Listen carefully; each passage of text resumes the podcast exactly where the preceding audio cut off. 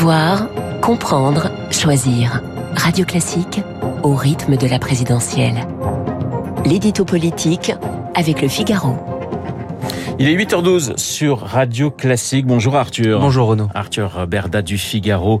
Euh, vous revenez Arthur ce matin sur euh, Emmanuel Macron qui devrait, qui devrait tenir son premier meeting dans à peine 10 jours. Oui Renaud, à un détail près et pas des moindres, c'est que le contexte international est mouvant et qu'il continue à impacter fortement l'agenda d'Emmanuel Macron. Il devait se rendre ce soir au dîner du CRIF. Il sera finalement à Bruxelles pour un conseil européen extraordinaire sur la crise russo-ukrainienne. Lui qui voulait rester président jusqu'au dernier quart d'heure, n'imaginez pas à quel point la situation l'y obligerait car la présidentielle est dans 45 jours à peine et que sa campagne, elle, se met d'ores et déjà en place. Vous l'avez dit, il doit, il devrait se rendre la semaine prochaine à Marseille, sa ville de cœur, pour un premier grand meeting de campagne. L'information a été ébruitée hier à cause d'une langue un peu trop pendue à LREM, mais elle n'avait pas vocation à fuiter hein, pour ne pas donner le sentiment d'un chef de l'État tout entier consacré à sa candidature alors que rôde une guerre aux portes de l'Europe. Est-ce qu'on en sait quand même euh, un petit peu plus, Arthur, euh, sur euh, ce calendrier? Eh bien, sous réserve de l'ampleur que prendra le conflit naissant à l'est du continent,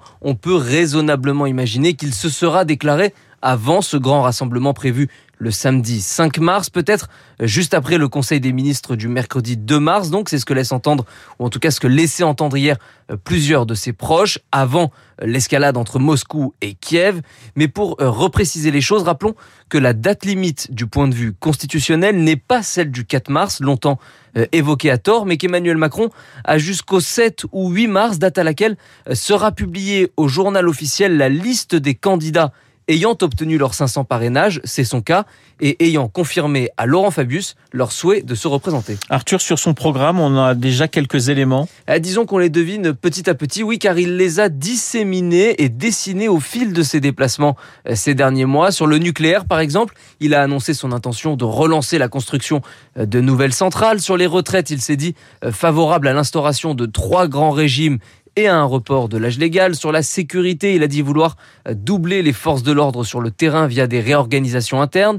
Et sur l'éducation, enfin, il veut généraliser l'école du futur qu'il a testé à Marseille en donnant plus de liberté pédagogique aux directeurs d'établissements, autant de chantiers qu'il a certes initié depuis l'Elysée en tant que président, mais qui projette la France bien au-delà de 2022 et qui engage donc le, de fait le candidat qu'il sera très prochainement. Le calendrier d'Emmanuel Macron dans les jours euh, qui arrivent et qui sera peut-être perturbé par euh, ce conflit entre euh, l'Ukraine et la Russie. C'était l'édito politique signé.